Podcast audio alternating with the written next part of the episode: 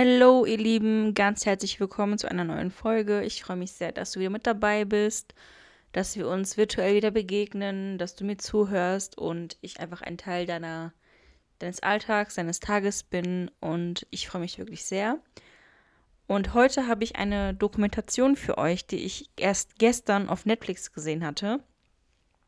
Und die war wirklich besonders. Aber bevor ich jetzt dazu komme, wollte ich mich bei euch bedanken. Und zwar dafür, dass ihr fleißig einschaltet und dass wir einfach immer mehr werden. Also ich gucke mir jeden Tag die Statistiken an, ne?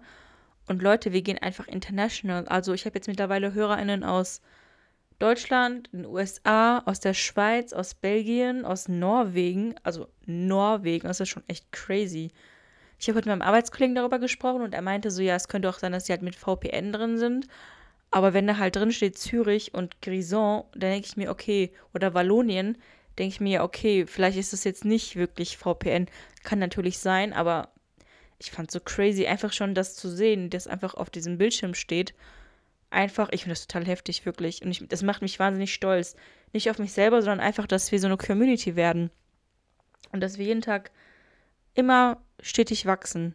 Zwar nicht viel, aber wir wachsen und das macht mich stolz. Und am Anfang war es natürlich so, dass meine Zielgruppe, wobei meine Zielgruppe ist immer noch aus, also besteht primär aus 96% Frauen, aber ähm, wir wachsen einfach auch mit der Altersstruktur. Leute, anfangs waren es irgendwie so 23 bis 27-Jährige, die meinen Podcast gehört haben. Mittlerweile habe ich fast jeden Alter angesprochen. Also sowohl unter 18, sowohl unter 18-Jährige als auch Mitte 20-Jährige und jetzt auch über 60-Jährige teilweise. Ich finde das total crazy, Freunde. Und ich bin mega, mega froh darüber. Ich meine, hört sich jetzt vielleicht nicht so danach an, aber doch. Ich bin richtig. Ich bin einfach baff. Ich kann es nicht anders sagen, ich bin baff. Und ähm, ja, ich bin schon fleißig dabei, andere Leute zu recruiten für meinen Podcast. Und jetzt habe ich genug mit der Gefühlsdoselei und jetzt fangen wir auch schon an. Also, die Doku ist vor kurzem rausgekommen. Ich weiß jetzt nicht mehr genau wann, jedenfalls stand da neu. Also ich denke mal, das ist vor einiger einigen Tagen, einigen Wochen erst erschienen auf Netflix. Es sind insgesamt drei Folgen und mit jeweils 45 Minuten. Das macht das Ganze schön kompakt und knackig. Das heißt, ihr könnt das, in, wenn ihr nicht wirklich viel Zeit habt, mal nebenbei schauen. Oder wenn ihr mal eine kurze Erfrischung braucht, dann schaut einfach gerne mal rein. Ohne dass es jetzt zu sehr in die Länge gezogen wurde mit mehreren Staffeln oder mehreren Folgen, die übermäßig lang sind. Das hat mich angesprochen, deswegen habe ich es auch erst angemacht. Und das hat mich ähm, aufgrund dessen fasziniert, weil diese, diese Situation, diese, diese Geschehnisse einfach den krassesten Plot-Twist ever haben. Beziehungsweise hatte. Und ich dachte mir so, ey, nee, das kann doch echt nicht wahr sein. Das kann doch nicht wahr sein. Also passt auf, Freunde, ich fange einfach von Anfang mal an. Es ist jetzt nicht wie eine Serie, deswegen, ich kann jetzt auch nicht jedes Detail äh, nachgehen, nachspielen oder nachsagen. Aber das, was ich quasi in Erinnerung habe, werde ich euch jetzt nochmal nacherzählen. Und dann könnt ihr euch ja einen eigenen Eindruck davon machen, ob und ob es euch auch interessiert und ob ihr da reinschauen wollt. Also, es fängt damit an, dass in den USA, in ähm, Vallejo, in Kalifornien, Vallejo heißt die Stadt, oder Vallejo, ich, ich kann kein Spanisch, sorry, eine Frau lebt namens Denise Huskins und die arbeitet in einem Krankenhaus. Ich nehme an, sie ist Krankenpflegerin und sie ist in einer Beziehung, also in einer recht frischen, aber doch, doch recht glücklichen Beziehung mit einem Mann namens Aaron, wobei natürlich auch Streitigkeiten an der Tra Tagesordnung sind, das ist ja auch ganz normal. Ne? Konflikte sind ja Teil des Lebens, Teil des Alltags.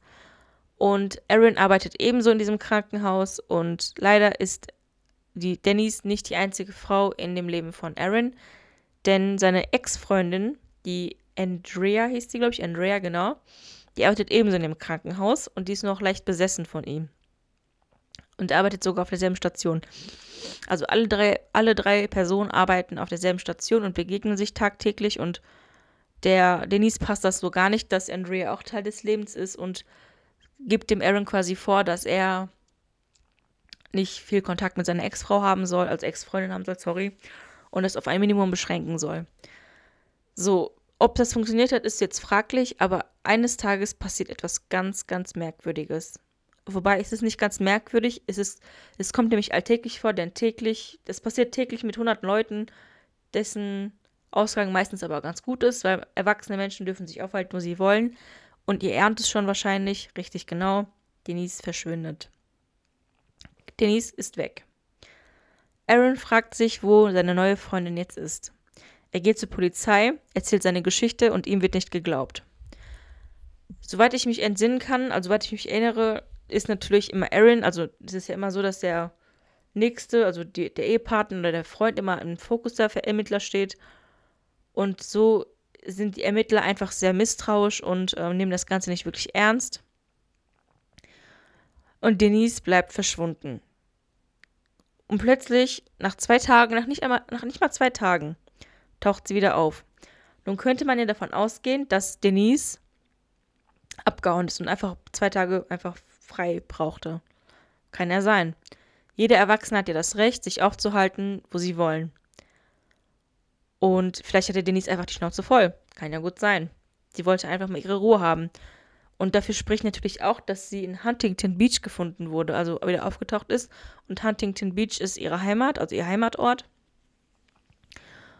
Und aus dem Nichts heraus ist sie wieder da und geht dann zur Polizei von Huntington Beach und erklärt ihre Version der Geschichte. Und Leute, ich habe wirklich an direkt, ohne zu wissen, was passiert ist, sofort an Gone Girl gedacht. Ich weiß nicht, ob ihr Gone Girl kennt. Also es ist ein Film aus dem Jahr 2014 und 2012 erschien das Buch. Also das, der Film wurde quasi adaptiert. Im Film haben Rosamund Pike und Ben Affleck mitgespielt. Das war auch mega krass gehypt, der Film. Also es war wirklich, viele Leute kennen den und der hat wirklich Wellen geschlagen. Ich kann euch jetzt mal ganz kurz wiedergeben, worum es da geht. Ich habe nämlich vor ein paar Monaten das Buch dazu gelesen, das ich mir übrigens bei TK Maxx gekauft habe für 5 Euro. Das gab es da im Angebot. Dann habe ich es einfach auf dem Weg nach München im Zug gelesen und zurück. Also innerhalb von einem Tag war das durchgelesen. Ging auch ganz flott. Nette Zeitinformation. Also es geht darum in Gone Girl, also Vorsicht, Spoiler, falls ihr Gone Girl noch gucken wollt oder lesen wollt, dann hört besser, nicht hin. Dann überspringt die nächsten, keine Ahnung, 60 Sekunden, vielleicht mehr. Also eine Frau namens Amy Dunn lebt mit ihrem Mann Nick in einem Haus in Missouri. Sie ist die Tochter reicher Eltern, sie ist Einzelkind und sie ist ähm, sehr verwöhnt. Sie ist Ende 30, glaube ich, und hat quasi ein perfektes Leben. Und die Eltern haben auch eine Bücherreihe namens ähm, Amazing Amy rausgebracht und sie ist wirklich so, ist die Socialite, die Eris die es gibt, also wie man sich so Paris Hilton quasi vorstellt. So, und sie ist halt mit Nick verheiratet und eines Tages verschwindet sie. Wie im, als wäre sie im Loch verschwunden, im Erdboden verschwunden. Keiner weiß, wo sie ist. Und alle Indizien, alle Beweise sprechen dafür, dass Nick sie umgebracht hat. Es tauchen immer mehr Beweise und Indizien auf, dass er dafür verantwortlich ist, dass diese Frau nicht mehr lebt und ihre Leiche nicht mehr gefunden werden kann. Und am Ende, sorry für den Spoiler, das gehört jetzt einfach dazu, kommt sie zurück. Sie taucht wieder auf. Und es stellt sich am Ende des Buchs oder auch am Ende des Films heraus, dass sie alles fingiert hat und inszeniert hat, damit sie ihrem Mann quasi einen, also damit sie sich quasi an ihm rächt, weil er sie betrogen hat, weil ihre Ehe quasi in den Bach runtergegangen ist. Darum geht es in Gone Girl. Und ähm, Nick sagt nichts zur Polizei, er akzeptiert das Ganze, weil sie erstmal vortäuscht, schwanger zu sein und dann doch schwanger ist, weil die sich irgendwie mit seinem Sperma, mit, seinem, mit irgendwie ihren, sein Sperma eingefroren hätte und dann das quasi sich damit befruchtet hat. Und dem Kind zuliebe schweigt er und akzeptiert die ganze Tatsache. Und ich dachte wirklich sofort an Gone Girl. Ich dachte wirklich, diese Denise hat genau dasselbe Spiel durchgezogen, weil sie, also der Film ist 2014 rausgekommen und 2015 ist das Ganze passiert. Und auch wenn keine Schwangerschaft irgendwie jetzt das Thema war, ich musste direkt dran, de dran denken. Und zufälligerweise kam das in der Doku auch auf. Das wurde auch angesprochen, weil das einfach Parallelen dazu hatte. Und ähm, die zweite Folge von der Doku, von den drei Folgen, hieß auch Gone Girl, weil die Polizei wirklich dachte, die Frau hat alles sich erstunken und erlogen. Dann kam sie halt auf die Polizeistation und angefangen zu erzählen, was ihr passiert ist. Und Leute, es ist ein absoluter Albtraum. Die wurde gekidnappt von einem Typen, der eigentlich recht nett zu ihr war. Also der hat sie jetzt nicht, nicht grundsätzlich schlecht behandelt, auch nicht gequält oder so. Aber er hat sie halt, ich möchte es nicht laut aussprechen, aber er hat sie missbraucht. Körperlich, also intim missbraucht. Ich umschreibe es jetzt einfach mal. Mehrmals. Aber Wunder, oh Wunder, er hat sie gehen lassen. Das ist total seltsam gewesen, er hat sie gehen lassen. Sie konnte sich befreien, sie ist, ähm, sie ist dann zur Polizei gegangen, hat, hat dann eine Aussage gemacht und es wurde ihr einfach nicht geglaubt. Und einfach per Zufall, weil dieser Täter es nicht sein lassen konnte, weil er ein Triebtäter war, weil er ein Serientäter war, nur deswegen wurde er gefasst. Und dann wurde Denise auch endlich geglaubt. Und sie wurde, Denise wurde beschuldigt von der Presse, von der Polizei. Sie wurde diffamiert von den Journalisten, von den Polizisten, von allen. Als Lügnerin, als Heuchlerin, als Manipulatorin, als, als Simulantin und was weiß ich, was ihre, ihr Ruf, ihre Reputation war, gleich null. Null, null, null. Aber als er gefasst wurde, der Täter, und man herausgefunden hat, dass der für mehrere Taten verantwortlich ist, hat man sich bei ihr entschuldigt und ihr Ruf quasi, in Anführungsstrichen, ihr Ruf konnte rehabilitiert werden. Und Leute, ich habe gedacht, echt, mich klauen sie. Das war so eine heftige Doku. Und die ging wirklich runter wie Butter. Also die ging auch ganz, ganz, ganz flott zu Ende. Also die ging so, man konnte das so gut gucken, man konnte das so genüsslich gucken, weil es gibt einige Dokus, die ziehen sich so krass in die Länge. Man denkt sich so, ey, komm, komm auf den Punkt. Und ich finde, die Produzenten beziehungsweise die Produzenten sind die, also die Produzenten von dieser Doku sind genau die, die auch den Tinder-Schwindler, ich weiß nicht, ob ihr das kennt, wenn nicht, guckt euch auf jeden Fall an, die auch den Tinder-Schwindler produziert haben. Und die haben das so gut on point erzählt, die ganze Story, ohne das zu sehr in die Länge zu ziehen. Wirklich, einfach in drei Abschnitte geteilt. Folge 1, sie ist verschwunden. Folge 2, sie kommt zurück. Folge 3, wer ist der Täter? Das war so gut gemacht und es war so interessant und fesselnd. Ich kann euch diese Doku nur ans Herz legen. Und das war einfach so, so packend einfach. Und ich habe mir gedacht, ey, das kann nicht sein. Du kannst wirklich. Ich hätte mir diese Story, diesen Plot-Twist nie im Leben ausdenken können. Das ist wirklich wie ein Film. Das ist wirklich wie ein Drehbuch gewesen. Ich dachte mir so, ey, das kann echt nicht sein, ne?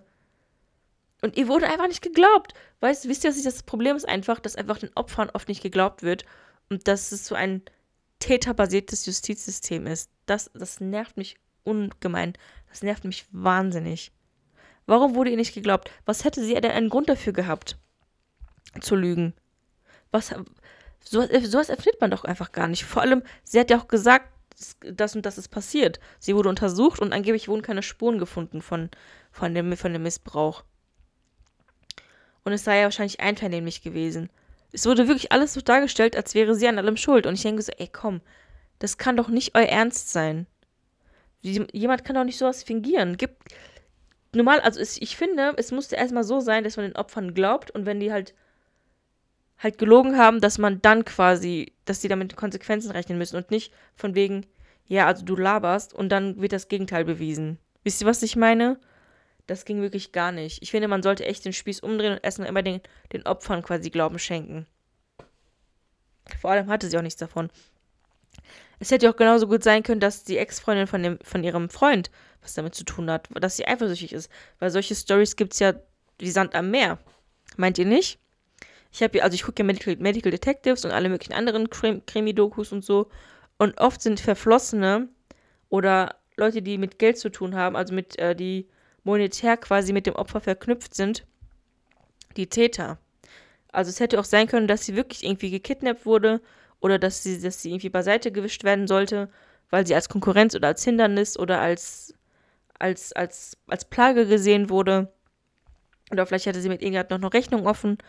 Aber nein, es wurde ihr nicht geglaubt. Und erst durch Zufall, durch einen Fall, durch, eine erneut, durch einen erneuten Übergriff von diesem Täter wurde ihr endlich geglaubt.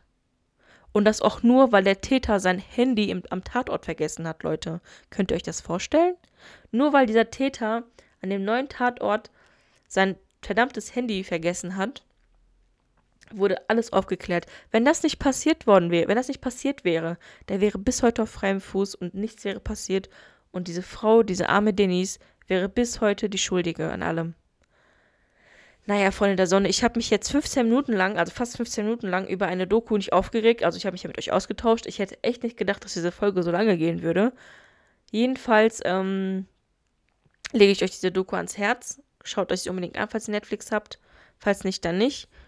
Falls euch diese Folge gefallen hat, falls euch mein Podcast gefällt, folgt mir sehr gerne. Supportet mich gerne, schreibt mir eine Bewertung, schreibt mir eine gerne Mail, folgt mir auf Insta. Wenn nicht, ist auch okay. Ich würde mich nur wahnsinnig freuen. Ich hab euch lieb. Bis demnächst. Bye.